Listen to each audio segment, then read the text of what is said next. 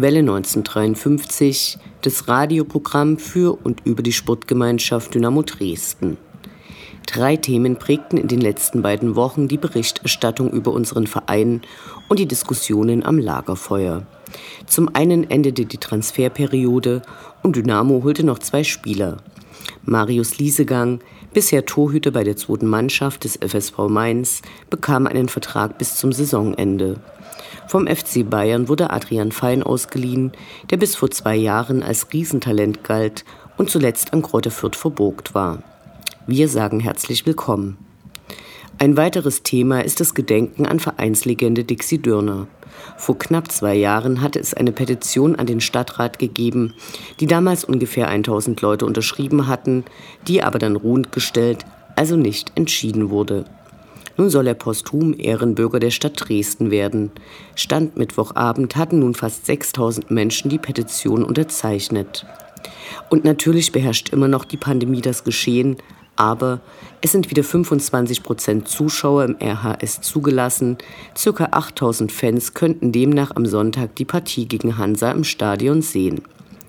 Wir haben mit dem ehemaligen iranischen Nationalspieler und unserem heutigen Co-Trainer Feridon Sandi über seine Karriere und seine Arbeit gesprochen. Viel Spaß mit diesem Interview. Ihr hört die 147. Ausgabe von Welle 1953. Mein Name ist Anne Vidal, spottfrei. Ich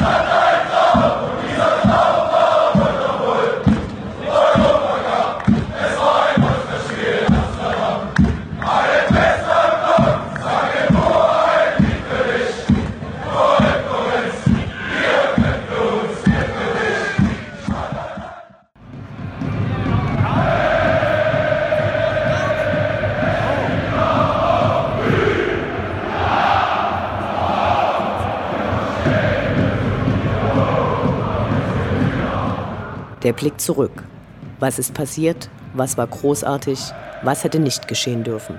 Infos zu den absolvierten Liga- und Pokalspielen.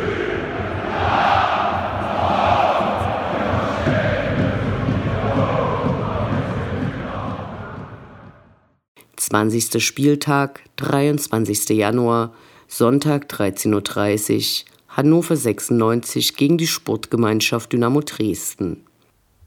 Viel zu berichten gibt es eigentlich nicht, wenn man so auf die nackten Zahlen schaut. Stand da am Ende doch nur ein biederes 0 zu 0 auf der Anzeigetafel. Dabei war doch in den letzten Jahren, wenngleich die Partie nicht zu den Klassikern gehört, immer was los in Hannover. Ein wilder Pokalabend 2012, ein überraschend klarer Auswärtssieg 2016 und die Farce vor zwei Jahren, als das Spiel zweimal wegen Corona abgesagt werden musste und dann Teil des Mammutprogramms wurde, welches die SGD letztlich geradezu zwangsläufig zum Abstieg manövrierte. Diesmal ließe sich das Spiel jedoch relativ schnell abhandeln. Wären da nicht die Ereignisse der Vorwoche gewesen.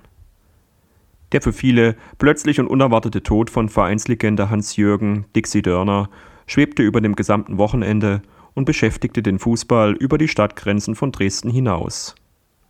Schweigeminuten in Rostock, Berlin oder am Schacht, Trauerflor in Düsseldorf, Frankfurt und beim Cheftrainer des 1. FC Köln.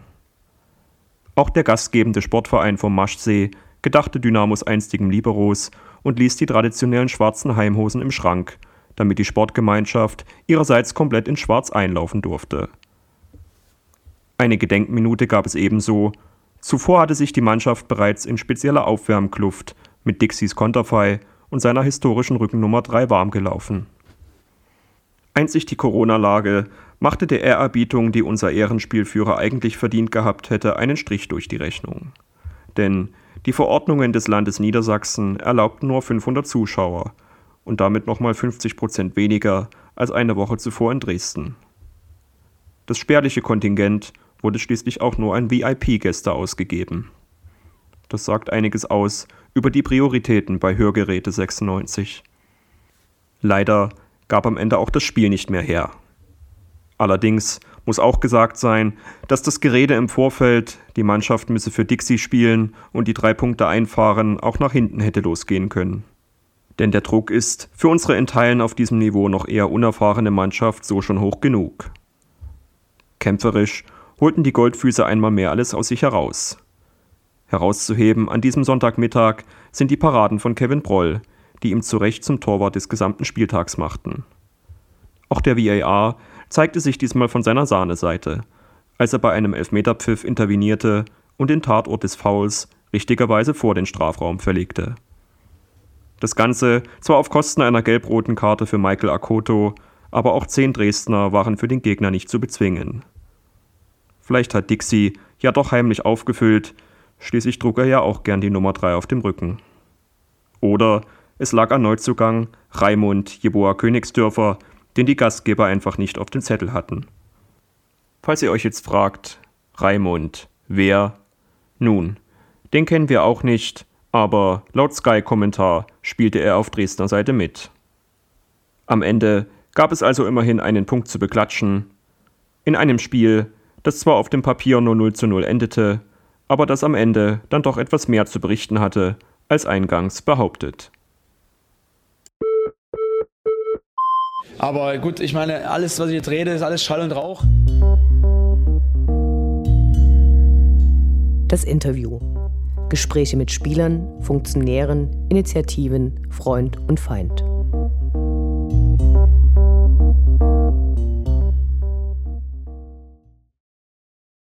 Ich spreche heute mit unserem Co-Trainer Feridon Sandi, der im Juli 2020 als zweiter Co-Trainer neben Heiko Scholz, damals noch unter Markus Kautzinski, zu Dynamo kam. Wir möchten heute erfahren, welche Aufgaben und Spezialgebiete er bei der Sportgemeinschaft wahrnimmt und was er vorher gemacht hat. Wir freuen uns, dass du dir die Zeit nimmst. Hallo. Vielen Dank ja, und danke für die Einladung. Du bist vor anderthalb Jahren nach Dresden gekommen. Äh, wie kam der Kontakt zustande und äh, warum hast du dich für diese Position entschieden? Ja, grundsätzlich äh, war Dynamo auf der Suche nach einem Co-Trainer und ja, dann kam der Kontakt, der Erstkontakt über Ralf Becker zustande und dann hat man hier äh, mit auch mit Christian Walter zusammen hat man Gespräche geführt, auch um Markus Kauczynski. Und ja, für mich war das grundsätzlich eine sehr interessante Sache, weil Dynamo für mich immer ein Verein war, der viel Wucht und Power und Energie ausgestrahlt hat. Und ja, und es gab einfach Ambitionen auch und nach dem Zweitliga-Abstieg dann auch sofort wieder aufzusteigen und das hat mich schon gereizt. Während der vergangenen, also der Aufstiegssaison, ähm, stand bzw. saß Heiko Scholz neben dem Cheftrainer. Seit dieser Saison bist du erster Co-Trainer. Wie kam es zu der Änderung? Ähm, erstmal ist diese, klar, gibt es immer offiziell diesen Titel erster, zweiter Co-Trainer, aber eigentlich in der täglichen Zusammenarbeit gibt es das ja gar nicht. Ne? Na klar sitzt da einer vielleicht vorne, Wobei man dazu sagen muss, dass eigentlich mit der Ankunft von Alex Schmidt ich schon da vorne saß. Also das ist nicht seit dieser Saison, das war schon die letzten sechs oder fünf Spiele der letzten Saison schon so. Und ja, irgendwann hat sich das so ergeben, dass, ähm, ja, dass wir dann einen Wechsel äh, gemacht haben und dass ich, weil ich ja auch in meinem Aufgabenbereich schon so ein bisschen mit dem Ball auch schon eine gewisse Verantwortung habe und dass ich dann nochmal näher am Feld dran bin. Äh, wie haben sich deine Aufgaben im Verhältnis äh, zur letzten Saison entwickelt? Ja, grundsätzlich ist es, ist es so, dass ich eigentlich Klar, erstmal ist es der Unterschied zu den Trainern, den wir mit denen wir hier gearbeitet haben, mit Markus. Es war immer ein Teamwork, es war immer, dass wir in allen Gesprächen alles, äh, auch mit den ganzen anderen Trainern, auch mit Scholle, immer zusammen diskutiert haben, was das Beste ist. Und ähm, klar gibt es immer dann Aufgabenbereiche, die Aufgabenbereiche, die jeder Trainer dann im Vorweg oder nach einem Spiel dann speziell bearbeitet ne, ob es äh, Spiel mit dem Ball ist, die Gegneranalyse ist und da wurde dann immer aufgeteilt, wer macht das. Aber am Ende des Tages diskutieren wir das dann alles zusammen und versuchen da äh, die bestmögliche Lösung zu finden. Äh, welche Aufgabengebiete sind da dir zugeordnet? Ähm, was ich ja vorhin schon angedeutet habe, dass ja schon unser Spiel mit dem Ball. Ja, wenn es da ein bisschen um eine Struktur geht, Positionierung, vielleicht äh, gewisse Prinzipien, dass ich zumindest äh, da Ideen mit reinbringe, die wir dann diskutieren, aber auch, äh, was kann man ähm, gegen den nächsten Gegner, wo gibt es da vielleicht eventuell Räume, die man bespielen kann und aber das Spiel mit dem Ball heißt ja auch Umschaltspiel, so in der Richtung, dass ich zumindest was vorbereite, was wir dann am Ende diskutieren. Kannst du uns einen typischen Tagesablauf während der Trainingswoche und an den Spieltagen erläutern, beschreiben? Ja, der, ehrlich gesagt, in der Trainingswoche kommt es dann immer ein bisschen auf die Trainingszeit selber an. Ne? Ähm, ich persönlich muss ehrlich gesagt sagen, dass ich viel vor der Vorbereitung aus, äh, zu Hause mache, weil da hat man noch mal ein bisschen mehr Ruhe. Man kann sich voll fokussieren. Im Büro ist es manchmal schön, aber manchmal stören da doch hier und da mal gewisse Sachen, dass man sich nicht voll konzentrieren kann. Deswegen mache ich viel von zu Hause und dann kann man im Trainerbüro, wo man sich dann ähm, drei, vier Stunden vor dem Training dann trifft und erstmal das Training bespricht, aber auch allgemeine Sachen betrifft, äh, Planung äh, für die Woche und dann auch zum Spieltag hin, was können wir machen. Und umso näher es zum Spiel geht, umso intensiver unterhält man sich über das Spiel, dann über die Möglichkeiten, die man hat. Okay, und äh, wenn du viel von zu Hause aus machst, heißt es, du bist dann auch eher stark in die Videoanalyse des äh, kommenden Gegners mit eingebunden oder? Genau, unser eigenes Spiel, was wir vielleicht besser machen können und natürlich auch Videoanalyse Gegner, ähm, wie wir das da auch umsetzen können. Und gibt es auch äh, Spieler, für die du besonders verantwortlich bist oder äh, die du auf eine bestimmte Art und Weise förderst oder ist das eher Aufgabe des, des Cheftrainers? Na, wie gesagt, auch mit dem, was ich ja vorher gesagt habe, mit dem Spiel, mit dem Ball, ist ja nicht nur meine Aufgabe. Ich bereite das nur so ein bisschen vor. Und das kann, dann kann das auch mal anders aussehen am Ende des Tages. Ne? Aber ich bereite das zumindest mal vor. Und bei den Spielern ist es jetzt nicht explizit, dass ich jetzt den und den Spieler habe. Ich persönlich kümmere mich natürlich gerne um auch jüngere Spieler, die vielleicht noch in dem Entwicklungsstatus äh, noch Räume haben und die sich auch verbessern können und wollen. Und das tut man natürlich gerne, wenn man um ein paar Namen so um Daferna, Julius Cardo oder äh, Rensdorf. Das sind nur einige Namen, wir haben ja viele Junge. Das macht einen auch Spaß, die sind alle lernwillig. Und klar, bei den Älteren kann man hier und da mal was sagen, aber die, die sind auch schon länger dabei und da ist jetzt der Entwicklungsspielraum jetzt auch nicht mehr so groß. Aber hier und da, klar, redet mal auch mit denen eine Frage, die aktuell neu aufgetaucht ist. Äh, gestern gab es ja zwei Neuzugänge. Ich nehme an, dass der äh, Torwart ähm, dich jetzt nicht ganz so sehr tangiert. Es gibt ja einen Torwarttrainer. Aber wie ist der, wie ist die Leihe von Adrian Fein einzuordnen? Also zum einen haben wir ja in, sowohl im offensiven als auch im defensiven Mittelfeld eine ganze Menge Spieler. Dann ist die Leihe auch noch äh, relativ kurz. Also es sind ja nur sechs Monate. Und äh, er kann auch gar nicht sofort spielen. Also wie ist es einzuschätzen? Warum hat man ihn genau jetzt noch nach Dresden geholt? Ja, grundsätzlich ist natürlich, ähm, wenn man nur über den Spieler Adrian Fein redet, dann redet mal über einen Spieler, der vor ähm, knapp zwei Jahren, äh, wo schon Leute darüber geredet haben, ob das der nächste Nationalspieler ist und wo er eine Wahnsinnssaison beim HSV gespielt hat und ähm, leider dann in den letzten zwei Jahren, aus welchen Gründen auch immer, äh, nicht mehr das performen konnte. Und aber dass er qualitativ äh, mal ein richtig guter Spieler war und dass man das vielleicht als Verein wie Dynamo Dresden, wenn man die Möglichkeit hat, so einen Spieler nochmal zu verpflichten, äh, dass man die auch ergreift, obwohl mal eventuell ja, nicht das große Bedürfnis dafür hat. Aber klar, die Chance muss man wahrscheinlich nutzen. Du bist erst nach dem Beginn von Corona nach Dresden gekommen. Wie nimmst du die Stadt wahr und äh, wie schaffst du den Spagat äh, zu deiner Familie, die ja in Hamburg geblieben ist? Ja, ehrlich gesagt ist es das so ein Punkt, was mich so ein bisschen nervt und dass ich hier noch nicht so alles wirklich aufsaugen konnte, wie es eigentlich sein könnte. Und wenn es da schon um die Spiele im Stadion geht, ich habe ja noch nie ein volles Stadion gesehen. Und gerade in Dresden, das tut schon, das tut schon sehr weh. Und klar, höchste der Gefühle war mal die Hälfte. Da hat man schon gemerkt, was hier für eine Wucht ist. Und da möchte ich mir gar nicht vorstellen, wie, wie das aussieht, wenn, die, wenn das Stadion voll ist. Ne? Das sind so Sachen, die einen nerven, aber die, ja gut, haben ja gerade alle mit zu tun und auch schon lange mit zu tun.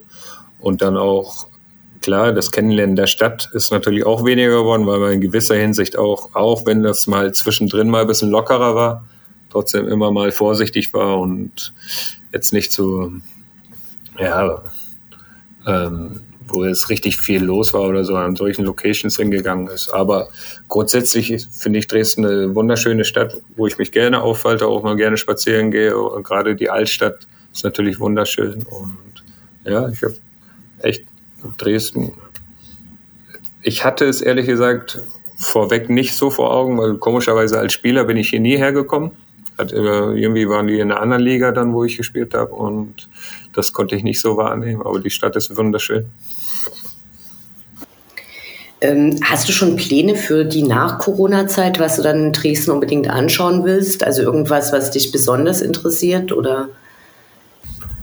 Ja, ehrlich gesagt, meine Frau, meine Frau ist auch kulturell veranlagt und da wollen wir schon, dass man mehr in Museen reingeht, der, der schon die, die, wirklich die ganzen schönen Gebäude und ja auch in die Semperoper wollte ich eigentlich mal gerne, aber wenn ich auch, ich hoffe, das schaffe ich noch mal.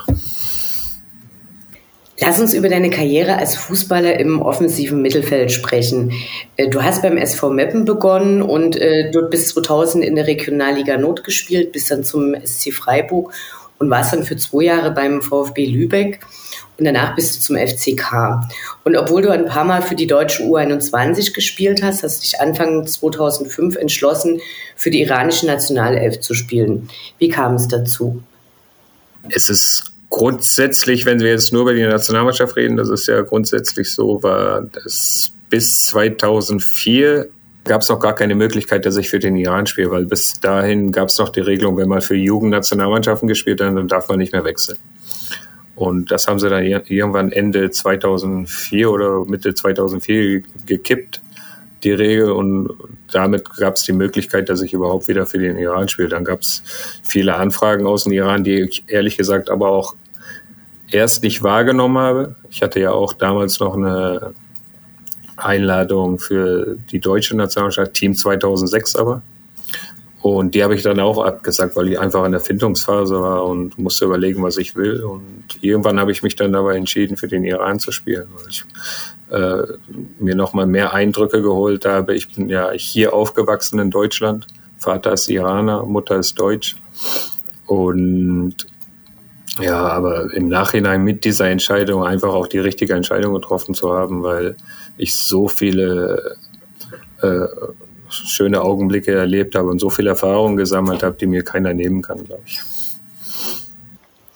Äh, mit der iranischen Nationalmannschaft bist du dann in die dritte Runde der WM-Quali eingestiegen und hast gegen Bahrain, Japan und Nordkorea gespielt. Ähm, welche Erinnerungen hast du an die Zeit und ähm, was war für dich am beeindruckendsten, positiv als auch negativ? Ja gut, erstmal ging es dann mit dem ersten Länderspiel, was ich im Iran gemacht habe. Mein erstes Länderspiel war im, in Bahrain, aber mein erstes Spiel, was ich im Iran gegen Japan gemacht habe, das war schon beeindruckend. Das Stadion umfasst eigentlich 100.000 Zuschauer. An dem Tag waren 120, 130 da. Irgendwo haben sie sich da auf die Mauern gesetzt und das ist eine andere Atmosphäre gewesen. Ne? Man kennt super Atmosphären in Deutschland und trotzdem ist es kulturell dann im Iran nochmal anders. Ganz, was ganz witzig war, ähm, wenn der Name so gerufen wurde, im Iran ist es so, wenn, wenn das ganze Stadion pfeift, das ist was Positives. Und daran muss ich mich so ein bisschen gewöhnen. Auf einmal pfeift das ganze Stadion. Was ist hier denn los? Und ja, aber das ist ein immens, also wahnsinnig lautes Pfeifen äh, und ja, wenn man es öfters erlebt hat, dann, dann spornt das einen schon an. Und dann gab es natürlich das entscheidende Qualifikationsspiel gegen Bahrain dann, dann ähm, wo wir nur einen Punkt gebraucht hätten, um, um die Quali Qualifikation zu schaffen.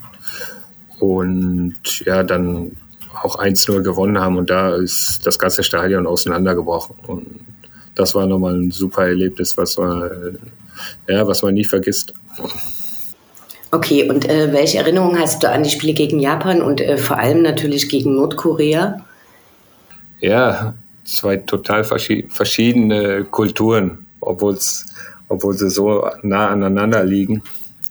Und ja, ehrlich gesagt, Nordkorea. Ich war zweimal in Nordkorea und das waren die ja, wahnsinnigsten im Nachhinein, klar, ähm, ja, fast komischsten Erlebnisse, die ich, die ich hatte. Also wirklich ein total abgeschottetes Land. Ähm, ähm, ja, wie kann man es beschreiben? Wenn ich es einfach nur beschreibe, man kommt am Flughafen an, man muss erstmal alles abgeben, Handy abgeben, Geld abgeben und keine äh, privaten Sachen mitbringen und auch für uns als, als Nationalspieler und dann in den Hotels und ja, wir waren schon im Anführungsstrichen in den besten Hotels, gab es dann auch nur eine Stunde warmes Wasser und ja, also wirklich traurig gewesen. Man, man fühlte sich einfach irgendwie unwohl, man wollte da nur irgendwie das Spiel spielen und wieder weg. Das war 2005, da war ich das erste Mal da. Und ja, die Leute einfach irgendwie ja auch nicht glücklich. Man hat eigentlich nie Leute lachen sehen, die mal ein bisschen fröhlich waren, auch beim Essen oder wenn man in so einen Supermarkt gegangen ist. Ja, diese Eindrücke hat man natürlich, aber die will man auch nicht missen. Aber es, ja, man macht einen einfach traurig. Und man muss aber dazu sagen, dass ich dann 2009 nochmal dahin geflogen bin, nochmal für ein Länderspiel.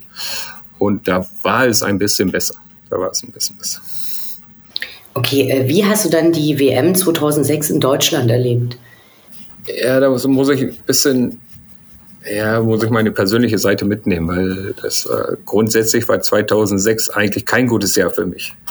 Immer mit kleinen Verletzungen, äh, Leistenprobleme, Muskelfaserrisse, mit dem Ende, obwohl das war jetzt nach der WM, ähm, pfeifersches Drüsenfieber und aber schon die Vorbereitung auf die WM konnte ich schon gar nicht so genießen, weil ich da schon aus dem letzten Länderspieltest gegen Kroatien Muskelfaserriss geholt und ich dachte, ich kann das gar nicht spielen. Dann bin ich nochmal zum zweiten Spiel fit geworden. Das erste Spiel war ich noch verletzungsbedingt nicht dabei und habe Gott sei Dank nochmal zwei Spiele gespielt. Aber dieses, dieses Aufsaugen und dieses Genießen, diese Vorbereitung, die hatte ich in dem Sinne nicht, weil ich immer im Kopf hatte, ich, ich spiele die WM nicht. Also eigentlich gar nicht so eine gute Erfahrung. Schade. Ja, die eigentliche Qualifikation, was ich ja schon gesagt habe, super. Dann so diesen Gedanken, oh geil, in Deutschland, da wo ich aufgewachsen bin. Und, und dann leider die letzten zwei Wochen der Vorbereitung auf die WM, das natürlich dann nicht so genossen. Aber klar, hart dafür gearbeitet, dass ich doch nochmal dabei sein konnte. Nach der WM warst du für ein halbes Jahr äh, beim damaligen Zweitligisten äh, TuS Koblenz und ähm, deine Verletzungsmisere, Krankheitsmisere scheint sich da ja fortgesetzt zu haben. Und äh, da gab es eine Vertragsauflösung und du bist dann nach Zypern gegangen und hast du gleich für drei Vereine gespielt, aber auch immer relativ kurz. Äh, warum? Ja, beim, außer beim ersten. Beim ersten habe ich mich sehr wohl gefühlt und äh, grundsätzlich habe ich mich in Zypern sehr wohl gefühlt. Aber beim ersten gab es, ja, dann in dem Jahr habe ich nochmal eine Asienmeisterschaft äh, dann in der Sommerpause gespielt und dann ähm, gab es hier und da nochmal andere Angebote aus anderen Ländern. Da habe ich so ein bisschen lange gewartet und dann bin ich am Ende dann, wäre ich auch gerne da geblieben, aber es hat sich so ein bisschen ähm, verlaufen. Aber die anderen Vereine waren ganz einfach klipp und klar, ja, Gehaltszahlungen waren nicht vorhanden, deswegen waren das immer kurze Intermezzos. Okay, also äh, war für dich äh, nach deiner Karriere in Deutschland klar, dass du ins Ausland gehen willst und Zypern ist es dann zufällig geworden und dann bist du eben erst dort geblieben. Genau, erstmal durch dieses Jahr 2006, was ja wirklich insgesamt eigentlich nicht so positiv war, verletzungstechnisch, habe ich irgendwann gesagt, ja, dann kam irgendwann das Angebot aus Zypern, da war noch der deutsche Trainer Bernd Stange, der war Trainer.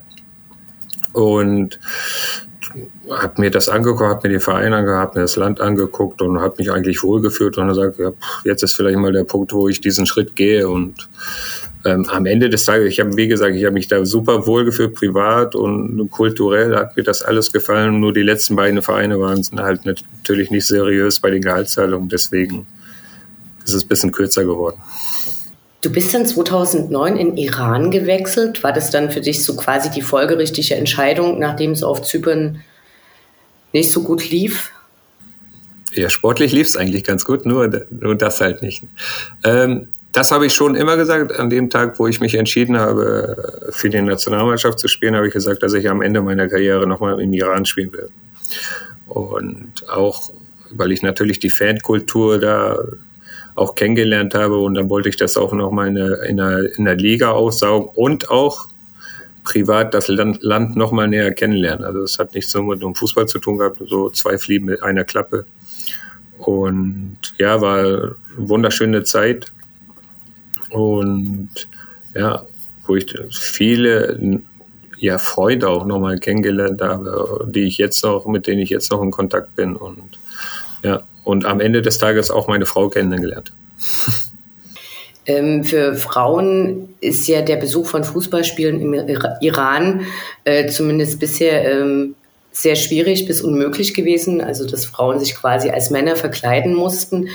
Ähm, sind das Sachen, die ihr innerhalb eurer Mannschaft besprochen haben, habt, also mit anderen Spielern, oder hat es für euch als äh, Fußballer keine Rolle gespielt?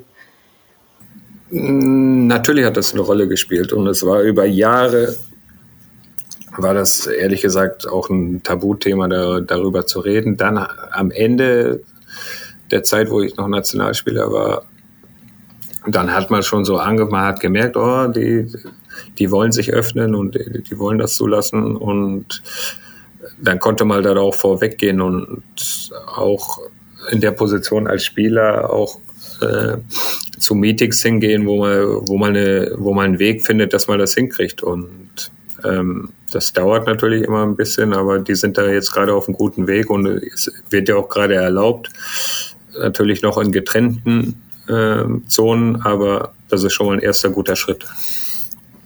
Okay, äh, du hast vorhin schon das Pfeifen von den iranischen Fans ähm, beschrieben. Wie sieht es ansonsten während des Fußballspiels aus? Also ähm, für die Leute, die international nicht so viel unterwegs sind, also ist es wie bei uns, dass einzelne Gruppen Gesänge vorgeben? Also gibt es da dominante Gruppen in den Stadien oder ist es eher ein, jeder macht, was er will? Oder ähm, Nee, da gibt es auch ganz normal, die, ist, die werden Lieder, Lieder genannt und die sind in, die sind aber alle zusammen connected und ich finde, der große Unterschied ist, dass im Iran das ganze Stadion mitsingt. Also da, da gibt es keine Ausfälle. Wenn da wirklich mal mitgesungen wird oder mitgeschrien wird oder welche Gesänge, das wirklich das ganze Stadion und das ist atemberaubend. Und ähm, das ist nochmal eine Lautstärke, die habe ich ehrlich gesagt in Deutschland auch nicht gehabt.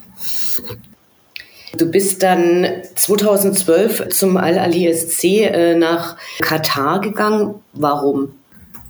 Ich war dann drei Jahre im Iran und ja, wollte einfach nochmal noch mal gut, in dem Alter überlegt man nochmal, was kann man nochmal machen, welche Erfahrungen kannst du nochmal sammeln. Ich war immer ein Mensch, der will viele Erfahrungen sammeln und gerade auch andere Länder, andere Kulturen haben mich immer interessiert und äh, dann kam dieses Angebot und ehrlich gesagt war es ja der Verein, wo Guardiola auch seine Karriere beendet hat und dadurch kannte ich den Verein und ähm, ja, es war eine interessante Aufgabe für mich. Und ja, da hatte ich nochmal ein schönes Jahr und ein nicht so schönes Jahr.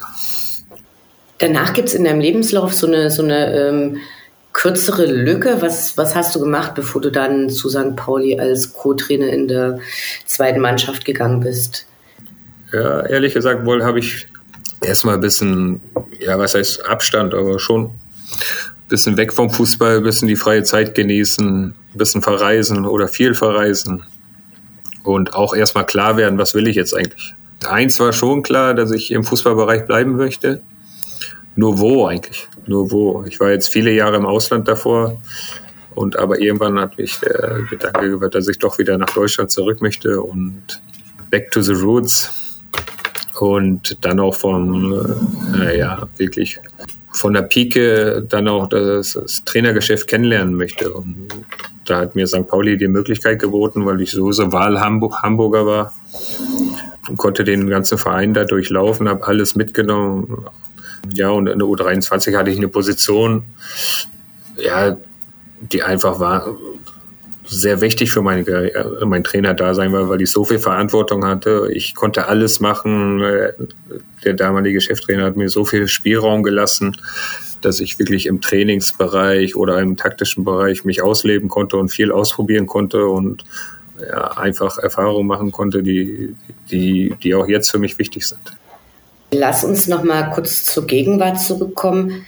Du hast ja bestimmte Vorstellungen, wie deiner Meinung nach ein, ein, Spiel gestaltet werden soll oder aufgebaut werden soll. Kannst du da deine Vorstellungen bei Dynamo einbringen oder sind, ist gerade äh, Spielaufbau, Spielsystem, sind das Sachen, die von der sportlichen Leitung vorgegeben werden und dann durch euch umgesetzt werden? Na, grundsätzlich ist es ja eine Zusammenarbeit vom Trainerteam und ähm, aber ich, aber ich denke, das Wichtigste ist immer, dass man das spielt, was am besten zu den Spielern passt. Und am Ende des Tages geht es nicht darum, was möchte der Trainer. Am Ende geht es darum, was passt am besten zu den Spielern. Und das sollte man, das, dieses Spiel sollte man spielen, weil am Ende des Tages wird das Spiel von den Spielern gespielt. Und wenn ich einige, einige Spieler in gewisse Situationen reinbringe, die, die sie nicht mögen oder auch nicht können, äh, das ist gut, das ist schön für mein Ego, aber äh, das ist nicht schön für den Spieler. Und ich glaube, glaub, da muss man eher darauf achten, dass man klar, dass man eine grundsätzlich eine Spielidee hat und auch mit dem Cheftrainer dann natürlich, natürlich zusammen diskutiert. Äh, das ist klar, aber am Ende des Tages müssen die das Spiel spielen und so müssen wir es gestalten. Du hast zurzeit als Trainer die A-Lizenz. Hast du geplant, den Fußballlehrer noch zu machen? Und äh, wenn ja, hast du da irgendwie ähm, zeitliche Vorstellungen? Ja, also grundsätzlich möchte ich den Fußballlehrer noch machen.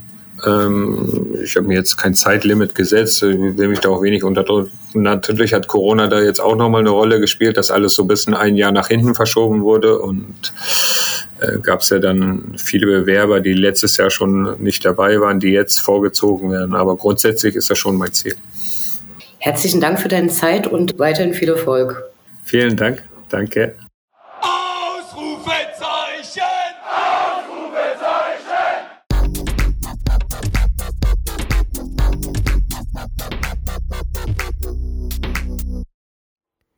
Der Blick nach vorn. Die nächsten Spiele, die nächsten Termine. Hoffnung und Zuversicht. Niederlage oder Ufter.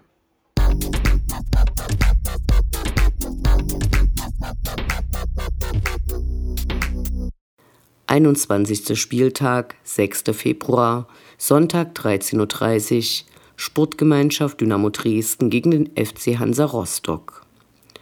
Uiuiui. Aus der Länderspielpause raus geht's direkt mit einem Spiel gegen Hansa weiter. Das auch noch mit deutlich mehr Zuschauern als zuletzt und sogar 500 Gästefans sind zugelassen. Die letzten gegnerischen Fans im RHS waren beim Spiel gegen Düsseldorf Ende November zugegen. Hansa hat sich in der letzten Woche noch mit zwei Spielern offensiv verstärkt. Ob die schon in Dresden spielen werden, ist offen. Mit 21 Toren hat Rostock gleich viele Treffer wie Dynamo erzielt. Seit Anfang November haben sie nicht mehr gewonnen und mit drei Punkten könnten sie in der Tabelle gleichziehen. Dass sie aber mit vier Toren mehr die Goldfüße überholen werden, erscheint dann doch eher unwahrscheinlich. Wir klopfen aufs Holz. Unterschätzen darf man Hansa keinesfalls, aber natürlich würden wir gerne das Ergebnis des Hinspiels auf der Anzeigetafel sehen. Damals stand es nach einem mitreißenden Spiel am Ende 3 zu 1 für Dynamo und der Jubel auf den Gästetraversen war unglaublich. Wir freuen uns wie Bolle auf dieses Spiel. Seit Monaten gehen wir das erste Mal wieder ins Stadion und hoffen auf einen Heimsieg und den ersten Dreier nach der Winterpause, den wir danach ordentlich begießen werden. 22. Spieltag, 12. Februar, Sonnabend 13.30 Uhr, SC Paderborn 07 gegen die Sportgemeinschaft Dynamo Dresden. Am 12. Februar geht es nach Paderborn. Die waren in dieser Saison schon zweimal in Dresden zu Gast, einmal im Pokal und einmal in der Liga. Paderborn ist ein ekliger Gegner, aus dem Hinspiel wissen wir wie sehr. Im Pokal hatten wir sie noch mit Glück weggeputzt, aber im Ligaspiel setzte es mit 0 zu 3 die bisher höchste Heimniederlage der Saison. Zumindest in den letzten Wochen waren sie nicht besonders heimstark, auf dem heimischen Rasen gab es zuletzt drei Niederlagen für sie. Hoffen wir, dass Dynamo diese Serie fortsetzen kann. Wir sind gespannt, ob hier Gästefans zugelassen werden, müssen jedoch anmerken, dass die Fahrt nach Paderborn noch nie besonders schön war. Hässliches Stadion, hässliches Stadionumfeld und Ordnungskräfte, die einen zwischen hässlichen Gittern festhalten. Kurz vor Transferschluss gab Paderborn mit Sven Michel einen sehr wichtigen Akteur an Union ab. 21 Scorerpunkte haben mit ihm den Verein verlassen. In den bisherigen zwei Spielen gegen Dynamo hat er auch jeweils getroffen. Insofern gut, dass er weg ist. Es wird Zeit für einen Sieg und warum nicht gerade in Paderborn? Die brauchen die Punkte eh nicht, nach unten ist alles safe und dass die aufsteigen können, glaubt auch nur der Sturch. Dynamo Allee.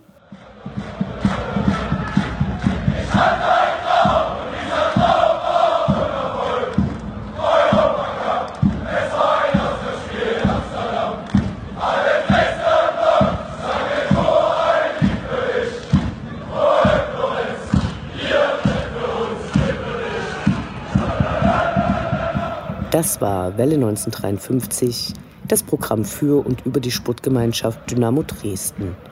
Eine neue Sendung über die SGD, uns, die Fans und alle Neuch- und Widrigkeiten auf dem Weg zum Europapokal gibt es in zwei Wochen bei Coloradio und zum Nachhören im Internet auf welle1953.net als Podcast, den ihr selbstverständlich abonnieren könnt, um keine Sendung zu verpassen. Mein Name ist Anne Vidal. Auf Wiederhören bis zum nächsten Mal.